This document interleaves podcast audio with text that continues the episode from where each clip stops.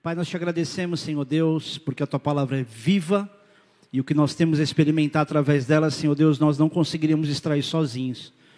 Nós te pedimos, Espírito Santo, que o Senhor fale conosco através dela, que a gente possa discernir a tua voz através de tudo aquilo que sair desse altar, e para isso eu suplico ao Senhor para que o Senhor me ajude a me colocar no lugar de servo, para que aquilo que eu puder expressar ao teu, ao teu povo, aos meus irmãos, Senhor Deus, seja o que a tua vontade permite. E assim o teu nome possa ser glorificado através dessa mensagem. Por isso dá sentido a ela e glorifica o teu nome, me conduz para a glória e honra do teu nome. Assim oramos em nome de Jesus. Amém. Ah, desculpa, um beijo, mamãe. Minha mãe está fazendo aniversário hoje. E eu tenho uma música muito maravilhosa para cantar para você. Parabéns, parabéns, mãezinha querida. Parabéns. Se você não conhece Manuel Gomes, você não tem cultura. Queridos, eu acho que a grande maioria de vocês que frequentam essa igreja, vocês devem, devem se lembrar do quanto eu costumo deixar claro o respeito que eu tenho pela capacidade cognitiva de vocês o quanto eu respeito vocês, o quanto eu respeito a inteligência de vocês. E a prova disso é que eu vou falar uma coisa que eu acredito que em algum momento dessa mensagem vocês iam associar o porquê que eu escolhi o tema dessa mensagem que a gente vai compartilhar hoje. Eu quero usar uma ilustração que me remeteu justamente à palavra, tá? E vocês iam achar, certamente no meio dela, o que, que gerou esse tema e qual foi a ilustração que trouxe isso e vocês vão ficar imaginando que isso não partiu da palavra, mas de uma ilustração. Quando na verdade não foi isso. Eu pensei, cara, esse povo é inteligente. Eles vão entender isso dessa forma. Vai ter uma associação. Só que uma coisa é você acrescentar a palavra a uma ilustração. Outra coisa é uma ilustração te remeter à palavra. Então, baseado na palavra, você compartilhar alguma coisa. Vocês entenderam? Quem não entendeu? Depois de elogiar, de falar que é inteligente, ninguém fala que não entendeu, né? Enfim. E eu não colocaria isso na conta do Espírito Santo se eu não tivesse discernido isso. Eu não ia dar uma de super espiritual aqui para livrar a minha cara. Semana passada eu assisti um filme cujo título falava de perdão. E quem quiser saber, me pergunte no final do culto que eu falo. Não vou falar agora para você não, não desconectar aqui. É, e eu pensei, cara, que curioso, um filme comum, falando de um título tão forte, de uma palavra tão peculiar né? Era, era, um, era uma frase relacionada diretamente a perdão. Aquele ator For, Forrest Whitaker, acho que é isso aí. E esse filme tem um momento de um julgamento. Eu vou dar um spoiler rápido, mas você vai precisar ver o filme, não adiantaria você ouvir só isso aqui mesmo. Tem um momento de um julgamento de um policial racista que matou a filha de uma mulher. E depois de tudo provado nesse julgamento, ele diante do júri, de todo mundo, a mãe da menina ela, ela pede a palavra, pede o policial ficar de pé, se levantar, e ela reproduz o seguinte para ele: ela falou assim, você conseguiu roubar de mim a coisa mais importante da minha vida, e que você, e você me deixou morta, igual aquelas crianças que morreram, e você nem tentou salvar minha filha. E falou: Poxa, que tipo de homem é você? E quando eu ouço você falar, você contar o que vocês fizeram com a minha filha, a, é, a, minha, a minha vontade, o meu coração de mãe, grita para eu te matar. A minha vontade é te matar. E, e, é um discurso ali muito, muito emocionante, todo mundo meio paralisado. E, e ela falou assim: Eu quero te matar assim como ela foi morta. Só que eu não quero que a morte da minha filha seja um motivo para uma vingança suja, podre, de morte, igual vocês fizeram com ela. Porque ela era uma pessoa tão linda e tão bonita que eu não poderia fazer isso com uma memória da morte dela. Ela era tão linda que eu não podia usar isso e fazer a mesma coisa em memória dela. Aí ela fala assim: a minha filha está vendo a gente agora, e evidentemente a gente, como cristão, sabe que isso é antibíblico, tá? Depois você pega a história de Lázaro, rico, você vai entender um pouco melhor. E ela diz o seguinte: ela está nos oferecendo uma oportunidade para começar de novo, para você se corrigir e tornar um grande e se tornar um grande homem, para eu conseguir viver novamente. Então vou fazer isso por causa dela.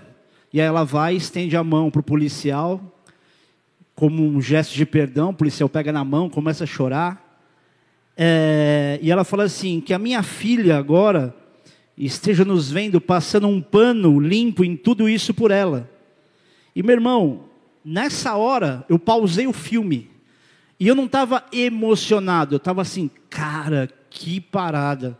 Sinceramente, eu não sei se alguém fizesse qualquer mal ao meu filho, se eu ia dar uma lição de moral como essa, e no final dessa lição de moral, estender a mão para dizer algo tipo, beleza, eu te perdoo.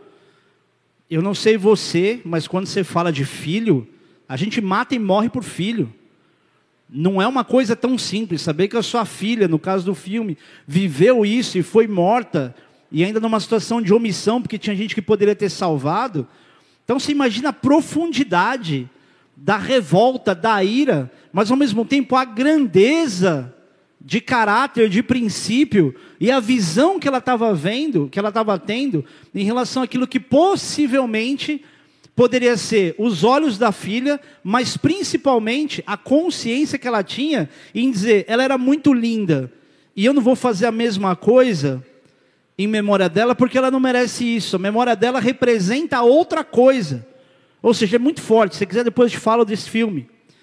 E eu fiquei impactado não, não só pelo filme, mas porque ele me remeteu diretamente a um texto bíblico. Então, nessa pausa que eu dei, eu não dei a pausa por, pausa por pensar, meu Deus, estou impactado. Porque eu falei, cara, isso me remete completamente, diretamente à palavra de Deus a um texto bíblico. Então esse insight me levou a um texto que a gente passa por ele muitas vezes e não, e não percebe profundidade de alguns detalhes. Então para isso quero te convidar a abrir tua Bíblia em primeira carta de Paulo aos Coríntios, capítulo 11. Esse texto, Paulo aqui, a partir do versículo 23, ele está reproduzindo aquilo que no texto de Mateus o próprio Jesus fez.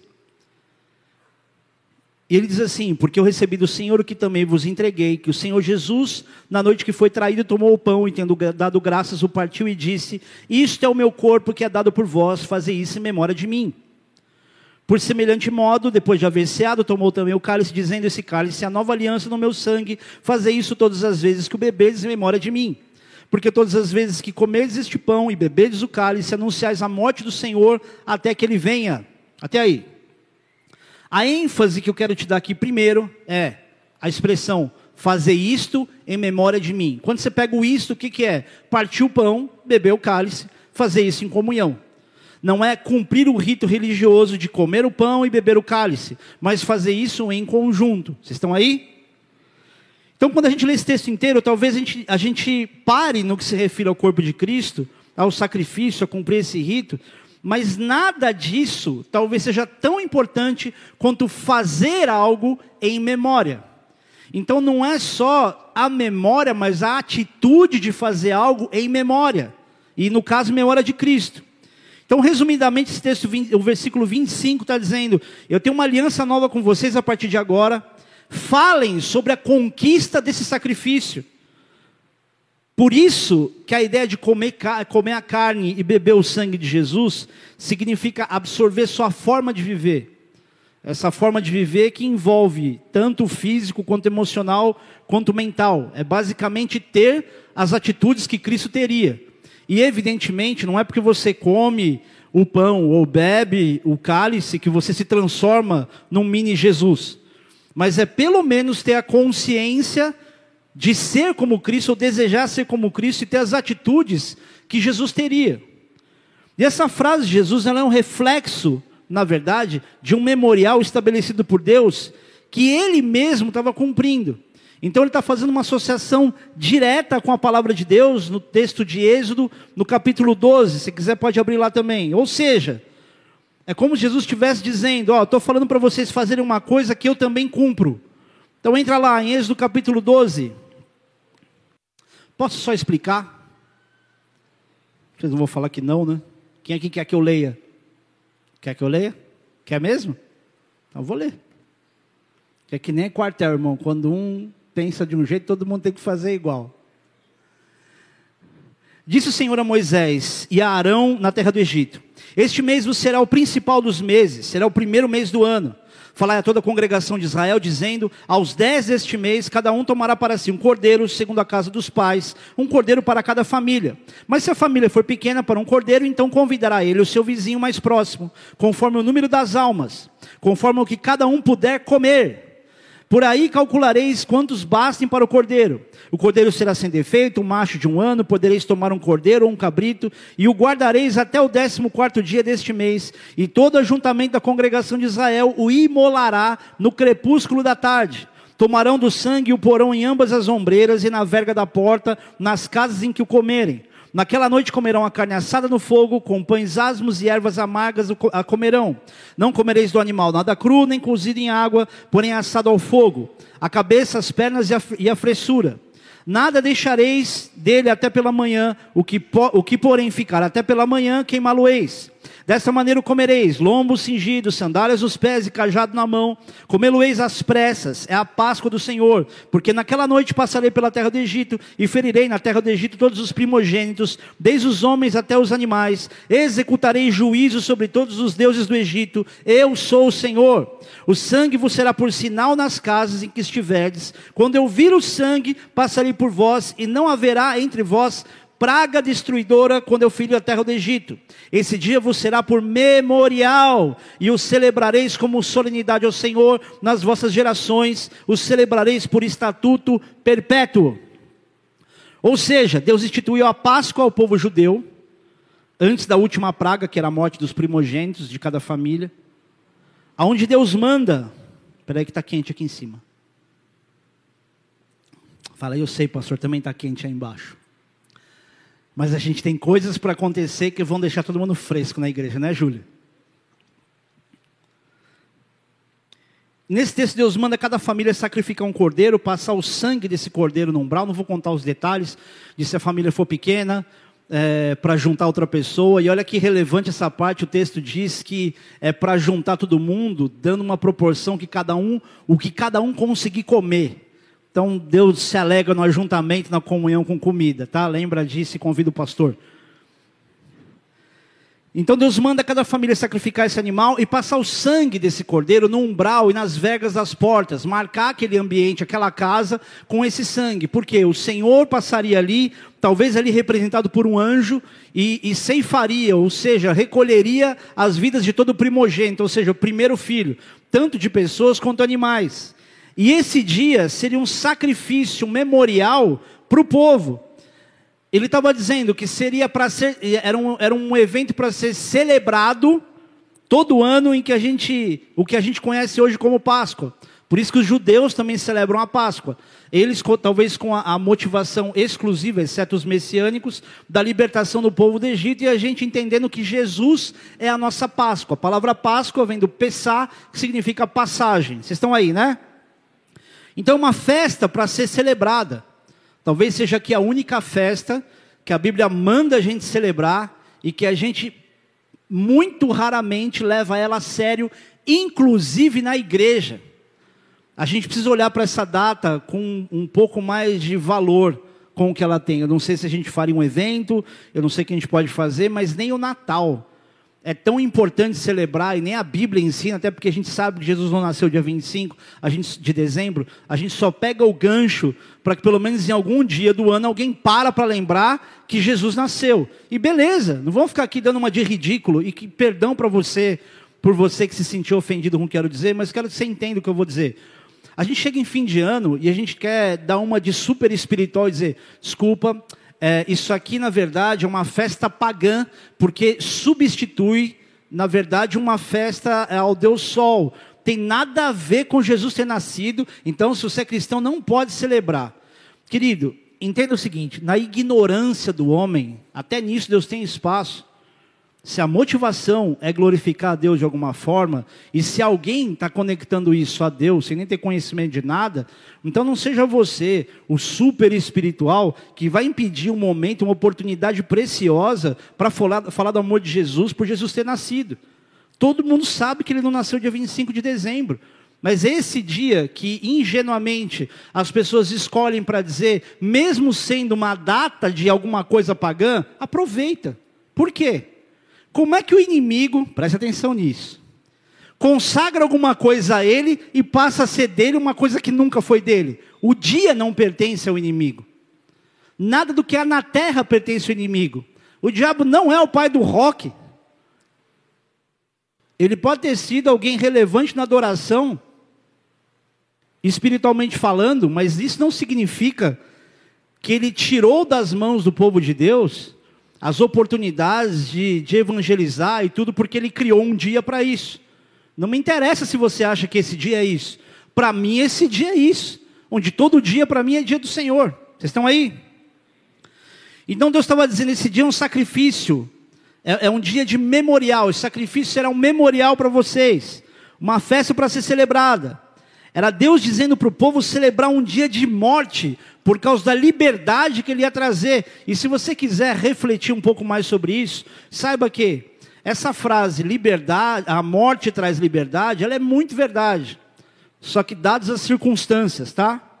Isaías 53, versículo 5 diz: Mas ele foi traspassado pelas nossas transgressões e moído pelas nossas iniquidades, o castigo que nos traz a paz estava sobre ele, e pelas suas pisaduras fomos sarados. Então o profeta está falando do próprio Jesus. Ele carregou as nossas transgressões, foi transpassado por ela, moído por causa da nossa iniquidade. E o castigo que nos traz a paz estava sobre ele. Ou seja, a gente só consegue ter paz hoje por aquilo que Jesus sofreu, pela morte e ressurreição dele. E Jesus está dizendo algo semelhante quando diz para comer e beber a ceia em memória dele. Porque ele está anunciando justamente seu sacrifício. E diz para que todas as vezes que a gente fizer isso, fazer em memória dele. Ou seja, é uma celebração de passagem da vida de escravidão, no caso do povo hebreu, e no caso, do nosso caso, de condenação. É uma passagem para uma vida de liberdade e de acesso a Deus. E assim como Deus mandou as famílias pequenas se unir às outras famílias para fazer isso juntos na primeira Páscoa, eu consigo entender a importância da gente se unir e celebrar essa Páscoa. De você não pensar na Páscoa como uma reflexão que você faz ali na tua casa sozinho. Eu entendo que precisa haver um ajuntamento do povo. A gente está muito fraco de celebração. Ah, pastor, mas dá trabalho. Meu irmão, tudo na vida dá trabalho. Ah, vamos fazer um evento? Não sei o que você vai fazer. Agora, a gente precisa começar a construir uma cultura de não passar Páscoa sozinho. De celebrar, de ser um pouco mais vivo, mais dinâmico, com mais disposição. Nossa vida está passando. E quando é então que a gente vai ter uma razão plausível para se juntar, para ser corpo e poder celebrar em alguma coisa? Se chega fim do ano, todo mundo está cada um num canto, ou família, isso e aquilo, e dá para entender. Mas num momento como esse, ninguém vai brigar com você porque você começou a celebrar Páscoa. Vocês estão aí? Mas principalmente, querido, é algo para ser lembrado junto, porque momentos como esse marcaram a humanidade toda. A nossa história é dividida entre antes e depois de Cristo.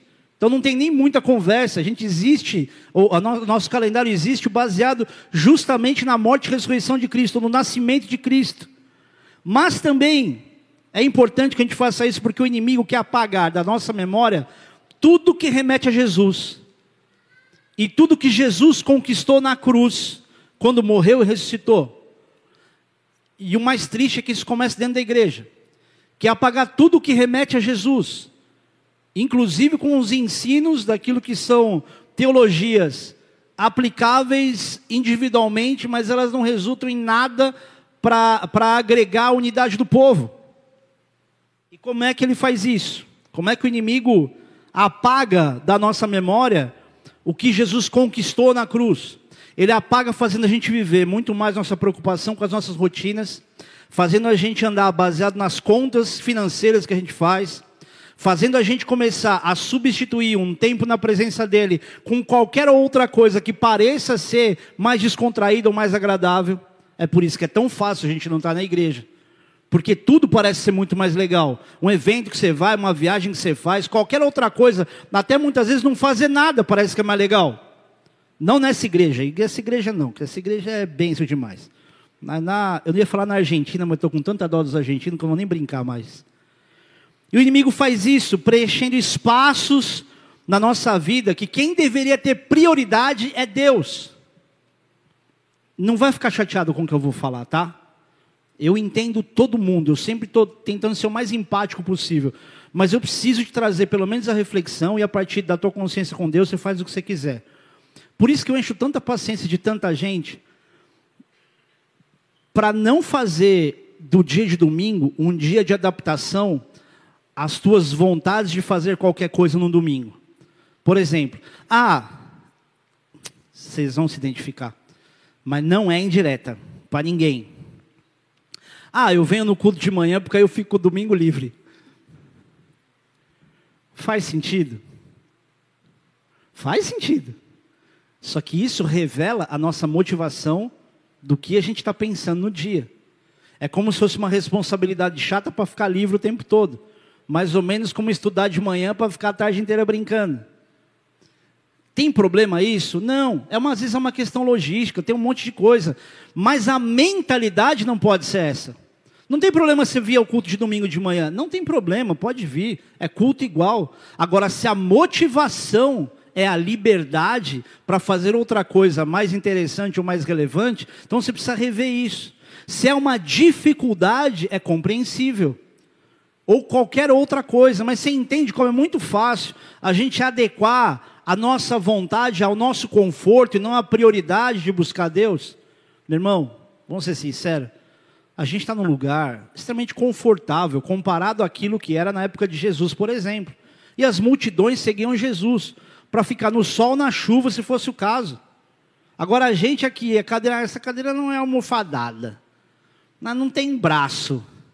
Ai, está quente. Tudo a gente tem uma reclamação. Aqui não, graças a Deus. Ou pelo menos vocês são legais o suficiente para nunca ter reclamado para mim. Podem reclamar entre vocês, mas obrigado por vocês terem essa consideração. Agora, uma das principais formas do inimigo enganar as pessoas hoje, inclusive em relação a coisas que ele quer se sobrepor e apagar, ou, ou se colocar no lugar das coisas de Deus, é fazendo com que a celebração seja distorcida. Onde as pessoas queiram celebrar qualquer outra coisa no lugar de celebrar o que Deus nos dá acesso, que Jesus conquistou para a gente. E parece que, quando a gente fala, Jesus conquistou algo na cruz, desliga o teu telefone que não é hora de você ficar olhando o teu telefone. Você está no culto, presta atenção, está sendo roubado. Deus está trazendo uma palavra muito relevante para você, não ficar aí resmungando e chorando de segunda a sexta. Aí chega domingo, que é o único, único dia que você tem para se alimentar da palavra, fica aí, tipo Instagram, blá blá blá. Seja inteligente, amadurece. O pastor é folgado para caramba, mas é para o teu bem. Gente chata geralmente faz isso porque quer o seu bem. Fechou? Vocês estão aí? Porque o mundo quer fazer você ser enganado, imaginando que tudo é uma celebração e que estar na igreja não é. Por isso que eu sou tão insuportável, tão chato, quando eu falo, pessoal do louvor, presta atenção. Adoração é adoração, quebrantamento, rasga o coração, chora, baba, deita no chão. Mas celebração a gente precisa ter. E tem que começar um culto com esse dinamismo de convocação. Os louvores estão muito de cortar pulso com a faca de pão puma, tá chato pra caramba. É muito introspectivo, é muito uma adoração que o cara fez para ele no quarto dele, imaginando que a igreja agora tem que ser conduzida porque é uma, geração, é uma, é uma adoração espontânea. Ela é espontânea, ela é verdadeira, mas se falta celebração, não adianta substituir isso com algo que é genuíno, que é adoração, para ficar todo mundo igual. Falta alegria, falta liberdade no meio do povo. A gente entra e sai da igreja como se a gente não conhecesse ninguém, como se todo mundo fosse mais importante do que a gente, como se aquela pessoa que está mais tempo, aquele que está vestido melhor, o pastor que está lá no púlpito, o pessoal do louvor, ninguém aqui é mais importante do que qualquer pessoa que está aqui. Assim como ninguém que está aqui é pior do que qualquer pessoa que está aqui. Pastor, você não sabe o que você está falando, você não sabe as tranqueiragens que eu faço não sabe os bagulho que eu fumo, você não sabe as minas que eu pego. Então se conserta. Mas isso não significa que diante de Deus você é menos amado, que Deus não está olhando para você. Deus não é um papai pomposo que fica olhando para os filhinhos e diz: Ah, esse filhinho sim, esse aqui eu amo. Você não. Você tem tatuagem, usa piercing, você vai para o inferno. Deus não é assim. Ele é um pai dinâmico, ele é o dono da modernidade, da atualidade, da alegria. E a gente, como crente, está aqui engessado num ritmo de frequência na igreja cada vez mais é complicado para a gente, porque não tem graça. Sabe por que não tem graça? Sabe por que a igreja não tem graça? Porque você não se colocou no seu lugar, para que a graça de Deus, através de você, traga graça em alguma coisa. Tem um monte de gente cheia de ideia aqui. Uma vírgula dessas, chega às vezes a gente, pastor, a gente podia fazer tal coisa. Claro, vamos fazer. Você acha que os ministérios nasceram na igreja como? O pastor, muito cara brilhante, teve uma sacada, teve um monte de ideia, vamos fazer isso, fazer. Não é o pastor, é a galera, é o povo. O pastor não multiplica ovelha. Essa igreja não está do jeito que está, porque o pastor tem competência, mas porque vocês, entre vocês, criaram um relacionamento. E a gente precisa usufruir disso na igreja. E precisa fazer isso em memória de Cristo. Lembrando que, cara, Jesus conquistou muita coisa na cruz para a gente ser um bando de crente chato, triste, melancólico, sem fé, sisudo, meio com medo de se posicionar na fé. Cara, hoje eu vi um vídeo que me alegrou muito. Vocês devem lembrar de um menino chamado João Galacho. Ele veio pregar aqui num culto de quinta-feira. O cara deve ter vinte e poucos anos, sei lá. Ele foi para Portugal, ele está lá em Lisboa. E ele falou assim: Vou fazer uma declaração de amor. E tinha um cara tocando Coldplay lá, ele chegou a pedir um microfone. Então, queria dizer algo, uma pessoa que eu amo muito, que nos momentos mais difíceis, ela teve comigo, achando que estava falando uma gatinha.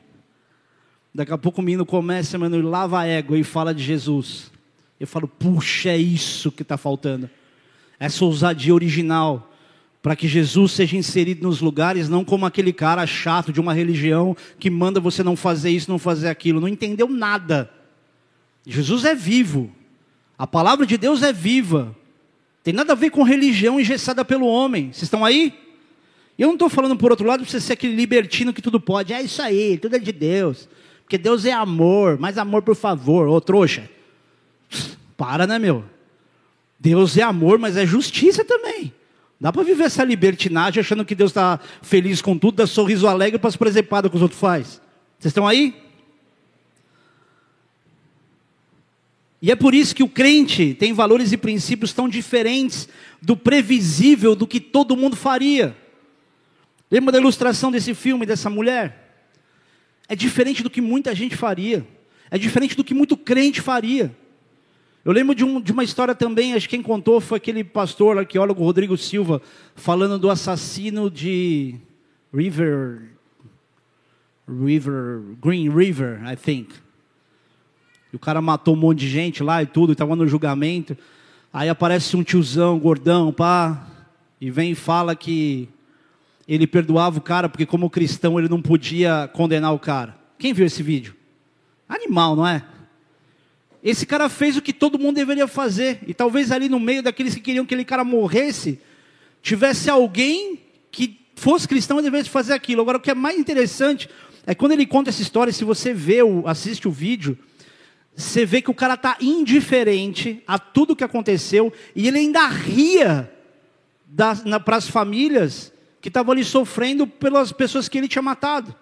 E diz que a única hora onde o cara se quebrantou, ele chorou, foi na hora que uma outra pessoa fez o que ninguém faria, o que ninguém fez, que foi oferecer para o cara perdão. Aquilo quebrou o cara, porque não está acostumado com isso.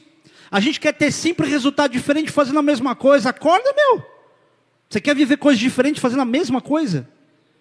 A gente vive isso dentro da igreja, faz a mesma coisa a vida inteira e quer viver uma glória de Deus, algum grande acontecimento.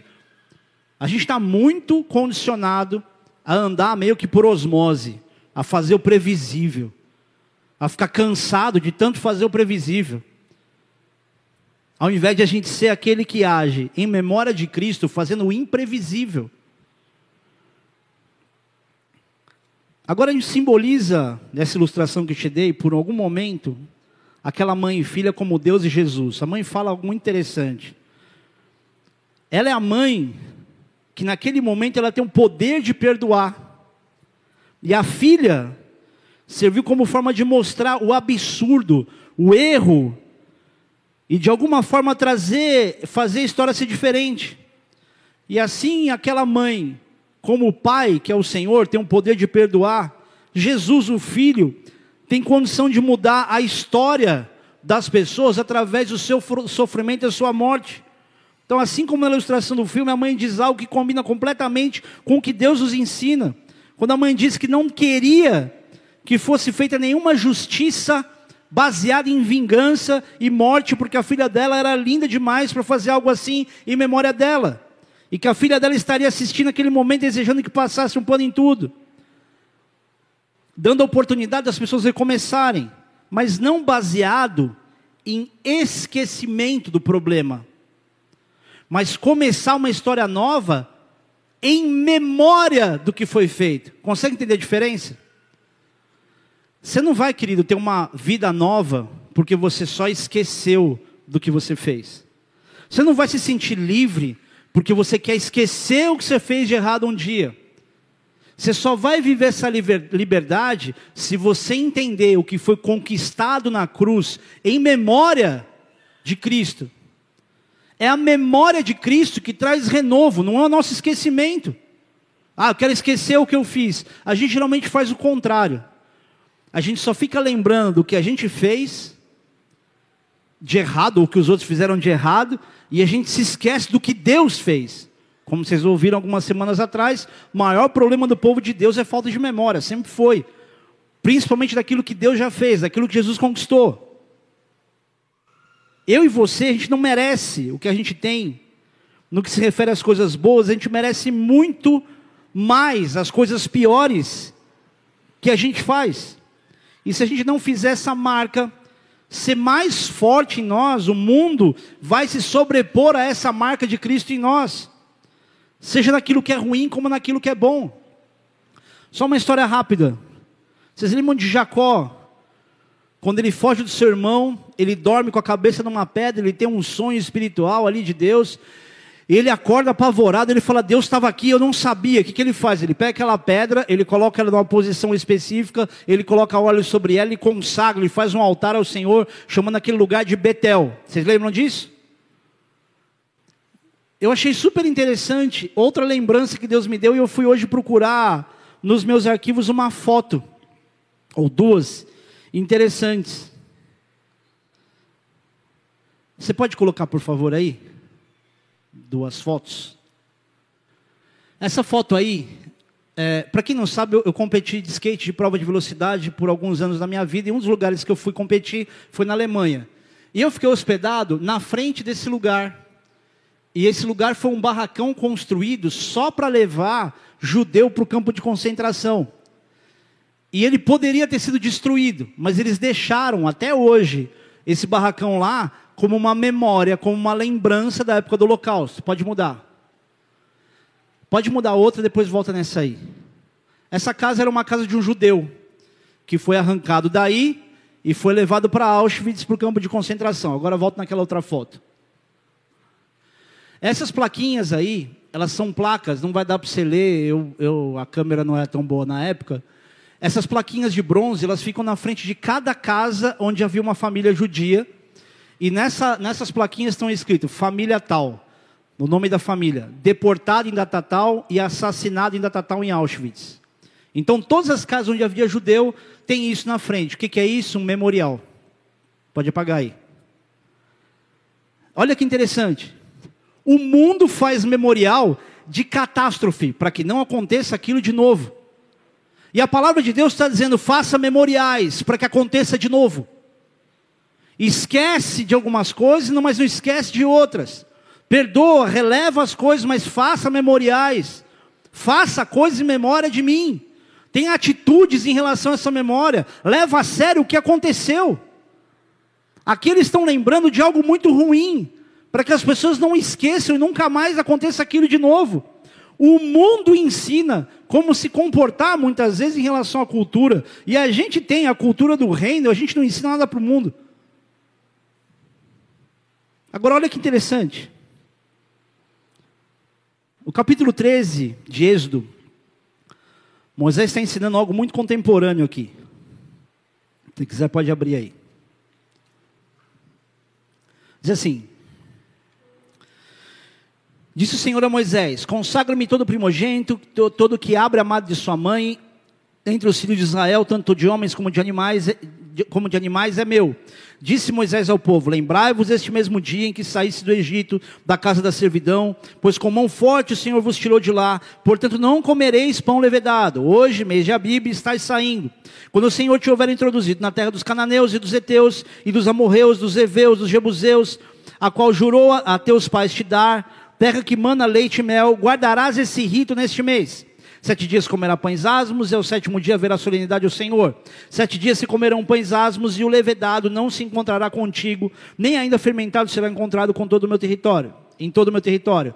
Naquele mesmo dia contarás a teu filho, dizendo: É isso que o Senhor me fez quando saí do Egito.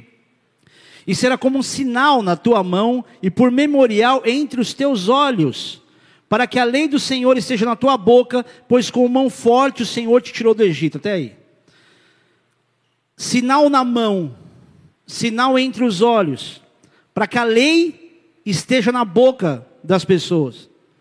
O que esse texto está dizendo é o seguinte: Deus está ali pedindo para que houvesse a consagração dos primeiros filhos, dos primogênitos, mostrando que haveria ali era aquela atitude de ensinar o que tinha acontecido nesse, nessa, nessa Páscoa, nessa saída da escravidão do Egito, seria como um sinal na mão e um sinal no meio dos olhos.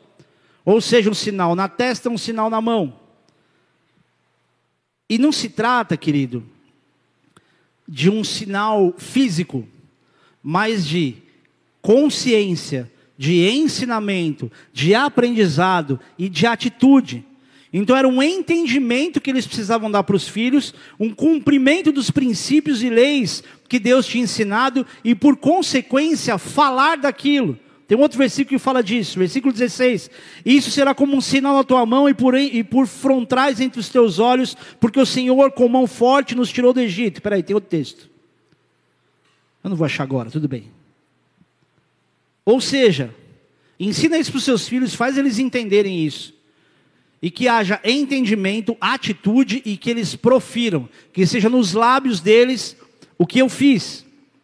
Aqui é o versículo 9, desculpa.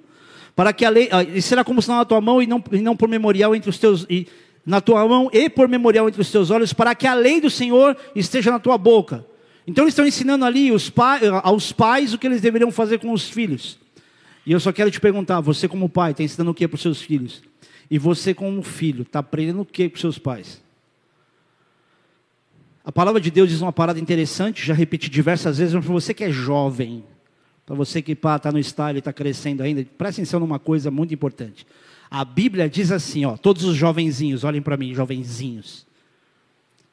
A Bíblia fala uma parada assim, ó. Honra teu pai e a tua mãe, que é o primeiro mandamento com promessa, para que tudo te corra bem e tenha longa vida sobre a terra. Está dizendo o seguinte: respeita teu pai e tua mãe, honra os seus pais, para tudo acontecer direito com você, para você viver muito tempo na terra. Para tudo acontecer de bom. Quando alguma coisa dá errado, a primeira coisa que você tem que pensar é: cara, eu estou fazendo com meu pai, com a minha mãe, o que a Bíblia me manda para fazer, eu estou honrando, porque a desonra resulta justamente no que dá errado. E qual é a geração que morre mais? A de vocês. Porque é a geração que mais desonra os pais. Por que, que todos os, todo mundo olhava para as gerações passadas e respeitava muito o avô? E a história é, nossa, se eu falo isso para meu pai, nossa, meu, ele me arrebenta. Minha mãe está com chinelo. Agora não, essa geração fala, não, mas é agressão, querido. Um pai e uma mãe sabe o que é dar um susto, cumprir biblicamente o que é pegar a varinha ali, dar nas pernas da criança, dar aquela apavorada, e o que é agressão. Agressão, querido, nenhum homem e mulher de Deus vai estar a favor.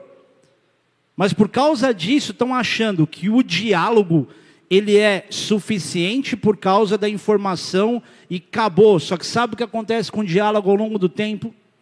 Você cria a mentalidade em filhos de imaginar que eles podem ficar discutindo, ponderando com você, ao invés de se submeter e simplesmente te ouvir. Ele para de ouvir, ele começa a bater boca. Por isso está cheio de jovenzinhos, super inteligentes, que bate boca com o pai com a mãe. O, como é que eu falo isso? Com todo respeito, ô trouxinha, não faz o oposto que a Bíblia está te falando. Para de ser um malandrão, de achar que você é mais moderno, mais inteligente, porque você sabe coisas tecnológicas que seus pais não sabem e você acha que você está por cima da carne seca. Existem coisas que são princípios para a vida inteira. Sabe por que o povo judeu é o povo mais rico da terra? Porque eles não ignoraram o princípio apesar da tecnologia. É um dos países que é mais desenvolvido em relação à tecnologia, mas não deixaram os princípios, por isso continuam prosperando. Vocês estão aí?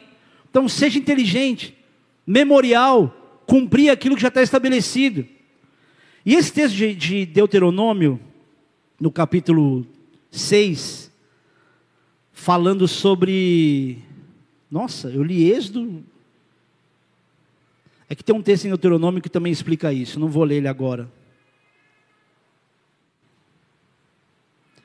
é que o final, no versículo 8 de Deuteronômio 6, diz: Também o atarás como, o atarás como sinal na tua mão e te serão por frontal entre os teus olhos. É uma outra simbologia disso também, falando a mesma coisa. Enfim, entendimento, cumprindo o princípio de leis de Deus e por consequência falar daquilo que você vive.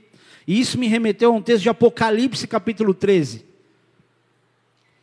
E todos os pequenos e grandes, os ricos, os pobres, os livres, os escravos, faz que lhes seja dada certa marca sobre a mão direita ou sobre a fronte, para que ninguém possa comprar ou vender, senão aquele que tem a marca, o nome da besta ou o número do seu nome. Aqui está a sabedoria. Aquele que tem entendimento, calcule o número da besta, pois é número de homem. Ora, esse número é 666. Interessante, né? Ou depois alguém traduz aquela música do Iron Maiden lá, 666, The Number of the Beast. Só para eu saber o que ela fala, porque eu, eu vi que era o número da, bolsa, da besta, nem fui querer ouvir o que era. Porque tem gente que fala assim, né? Ah, a música fala de Jesus. Vai lá ouvir Alice in Chains, Made in the Box, que fala assim: Jesus Christ, deny your maker. Jesus Cristo, negue o seu Criador. Aí está o trouxão lá, ah, que legal, fala de Jesus. Fala para negar Jesus, seu trouxa. E aí tem essa te esse texto que fala assim, nossa, marca da besta. Mas de repente o cara fala alguma coisa ali que você fala, ó, oh, Está até ensinando os caras, uma palavra não volta vazia. Mas é interessante esse texto, porque quando você fala da marca da besta em Apocalipse, presta atenção nisso, isso aqui é uma sacada. Esse texto, ele não necessariamente nos limita a ficar esperando que venha um carimbo 666 na tua testa e uma marca física na tua mão. Pode ser que seja o chip, que pode ser implantado na mão ou implantado na testa, muito provavelmente pode ser. Só que o sistema do anticristo já está aí arrebentando todo mundo. E como é que você mais usa esse sistema? A atitude e consciência. E não é nem só isso, o que eu estou falando aqui é muito raso, comparado ao que é o sistema do anticristo. A atitude e entendimento para as coisas que o inimigo está plantando nas pessoas, apagando e se sobrepondo, ou querendo se sobrepor, aquilo que, como memorial, o povo deveria ter como um sinal na mão e no meio dos olhos. Então não é uma forma física, isso simboliza nossa forma de agir, nossa forma de pensar. E o mundo quer mudar a forma das pessoas pensarem e agirem com a marca do inimigo, para se sobrepor à marca de Cristo, com o sistema de do anticristo, para se sobrepor aquilo que Jesus conquistou. Tem gente que acha que a saída para a vida dela está no Google, que lá tem informação suficiente para aquilo que ela está vivendo. Porque tudo que ela quer saber, ao invés dela querer buscar naquilo que a palavra de Deus tem como princípio, ela entra no Google. Aí no final está escrito lá câncer. Porque tudo que você procurar no Google vai estar tá lá câncer de alguma forma. Ah, unha encravada, isso pode ser um sintoma de câncer. Tudo. E o que, que Jesus garante como memorial para ser lembrado com esse poder de Deus? Marcos 16, a partir do versículo 15 diz: E disse-lhes: E de por todo mundo e pregar o evangelho a toda criatura. Quem crer e for batizado será salvo, quem porém não crer será condenado. Esses sinais hão de acompanhar aqueles que creem. Em meu nome expelirão demônios, falarão novas línguas, pegarão em serpentes, e se alguma coisa mortífera beberem, não lhes fará mal. Se impuserem as mãos sobre enfermos, eles ficarão curados. A memória de Cristo é o acesso livre que Ele te deu a Deus, é o perdão dos teus pecados, é o restabelecer tua comunhão com Deus, mas principalmente a partir desse entendimento, você usufruir daquilo que Ele conquistou, de curar pessoas, de não ser influenciado por qualquer mal nessa terra. Não é só ah, uma serpente que pode me morder e ser venenosa e eu não morrer. É mais amplo do que isso. E apóstolo Paulo, ele dá uma dica de como se comportar nessa promessa. E ele fala o seguinte: Eu, irmãos, quando fui ter convosco, anunciando-vos o evangelho de Deus, não fiz com ostentação de linguagem ou de sabedoria, ou seja, eu não cheguei me gabando, falando com ostentação. Fiz porque, de, fiz, é, porque decidi nada, faz, nada saber entre vós, senão a Jesus Cristo e esse crucificado. E foi em fraqueza, temor e grande tremor que eu estive entre vós. A minha palavra e a minha pregação não consistiram em linguagem persuasiva de sabedoria, mas em demonstração do Espírito e de poder, para que a vossa fé não se apoiasse em sabedoria humana, e sim no poder de Deus. Paulo está dizendo aqui: eu não fui falar bonito para ninguém, não quis me fazer de qualquer outra coisa que eu pudesse ter, fui falar de Jesus, para ninguém se apoiar na sabedoria humana ou ficar impressionado com ela. Não era uma persuasão, mas era demonstração de poder.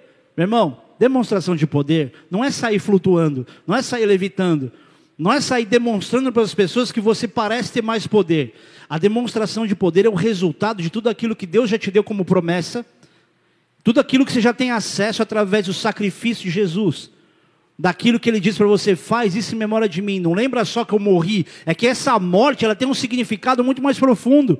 Não é para você ficar chorando para dizer, ah, Jesus morreu. Não, ele venceu a morte. Jesus, quando anunciou o seu sacrifício, ele já sabia que não pararia ali a situação. E ele não foi ressuscitado por outro homem. O Espírito Santo mesmo o levantou de novo, o ressuscitou. Ele venceu a morte. A gente vive um Deus que venceu a morte. E a gente anda com medo da morte? Nessa escala aí tem alguma coisa muito errada. O melhor que você pode fazer em memória de Jesus é celebrar a sua liberdade e cumprir o seu id. Se tinha um povo que tinha que estar incendiando as pessoas, é o povo de Deus. Você tem alguém que tem que chegar com aquele sorriso bobo de crente, felizão, ingênuo, nos lugares e saber que ele faz diferença, é você. Ah, pastor, mas é que eu não sei orar, eu não sei falar, meu irmão. Não entristece a Deus, não. Você acha que o Espírito Santo está procurando alguém competente para fazer uma coisa que ele faz sozinho, só com o espaço da abertura da tua boca? É só você ensinar o que você precisa ensinar, ou pelo menos testemunhar o que você está vivendo. Porque Deus não está esperando que o pastor vá lá, coloque a mão sobre alguém para alguém ser curado. Ele quer que você, sem essa identidade, esse carimbo de crente na testa, chegue lá na boa, faça uma oração por alguém, alguém seja curado.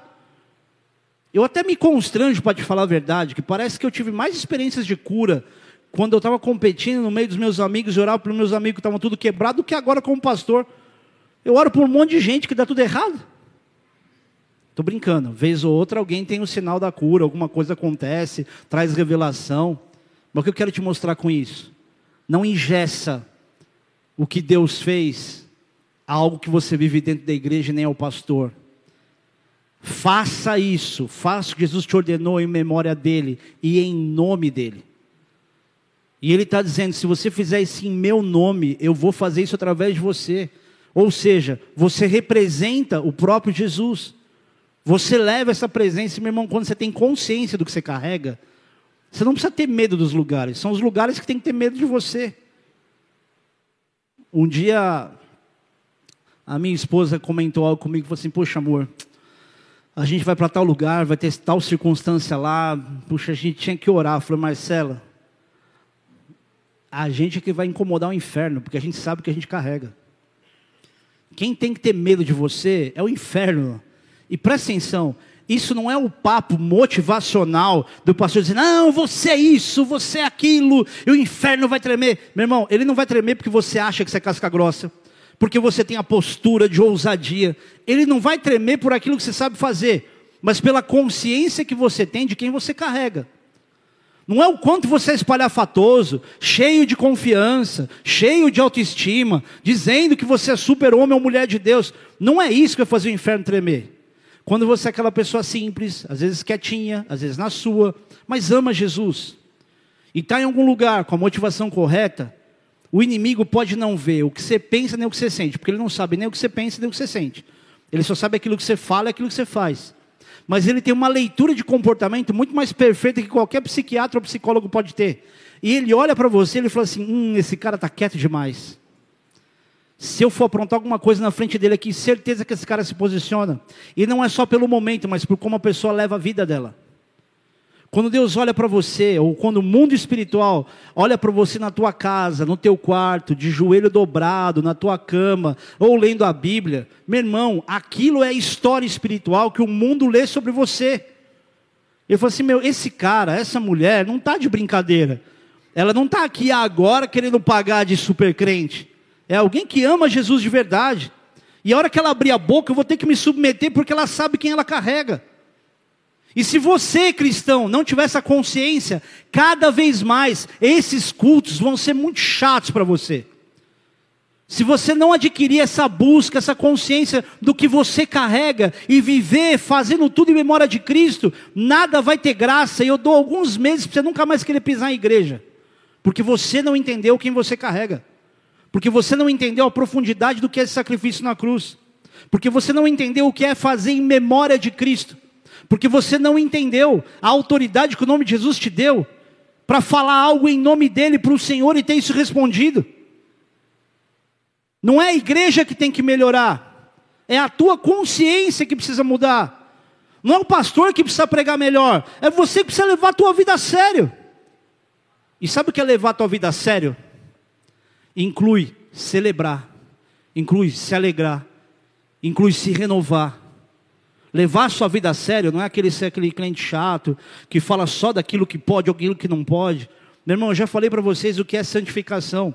Santificação, que a Bíblia diz para você se santificar, não é olhar tipo, ah, isso aqui é a regra da igreja, eu não posso pecar, eu não posso isso. Meu irmão, amplia a tua visão.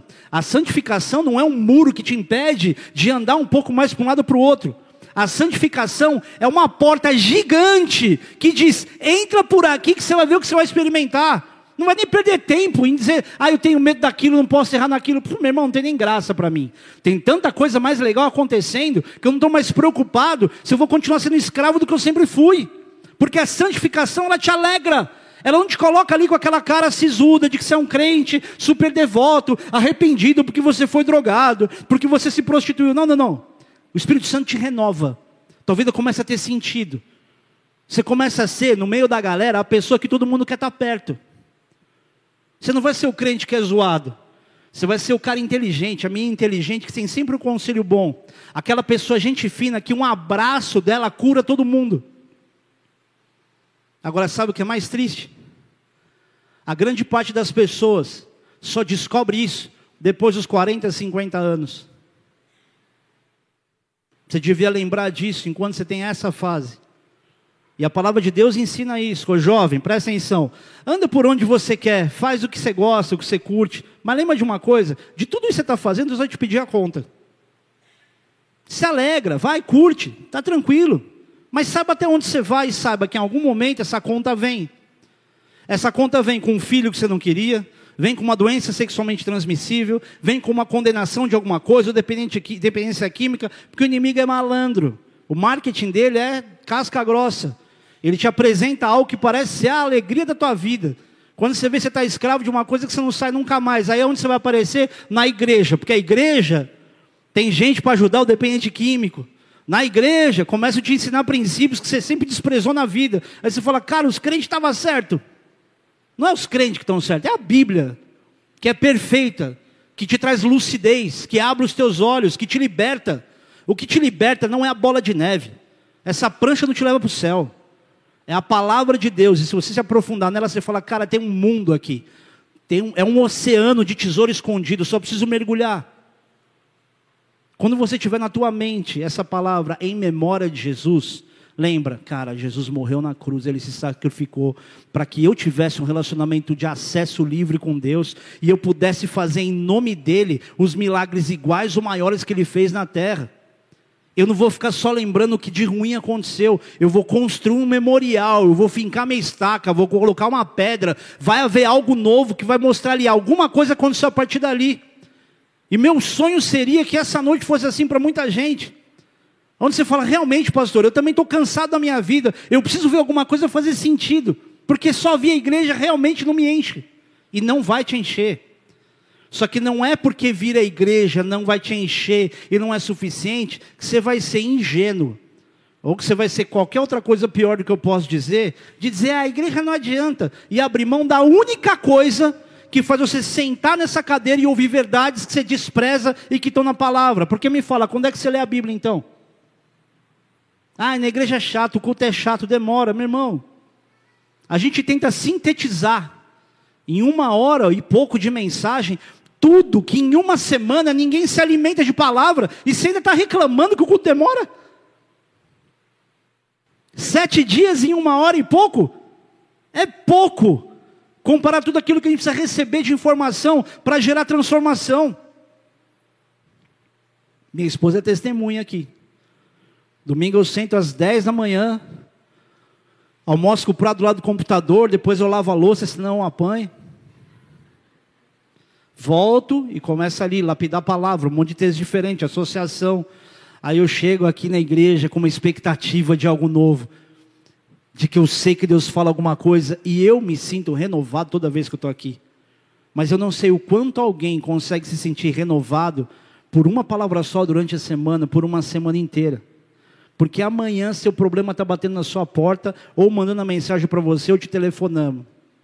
Oi, tudo bem? Queria falar com o senhor fulano de tal.